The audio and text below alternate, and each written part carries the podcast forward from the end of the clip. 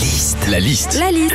La liste de Sandy sur Nostalgie. Mine de rien, il ne reste que trois week-ends avant Noël. Les centres commerciaux ne désemplissent pas.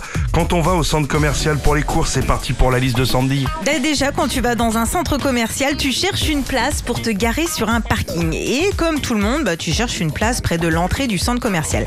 Il y a même des gars, je vous jure, hein, j'en ai vu, s'ils pouvaient, ils se gareraient direct dans la brioche dorée. hein.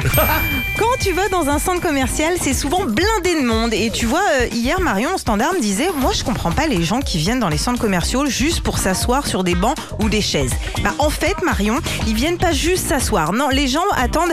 euh, non, pardon. Les maris attendent Oui. leurs femmes qui font leurs courses. hein.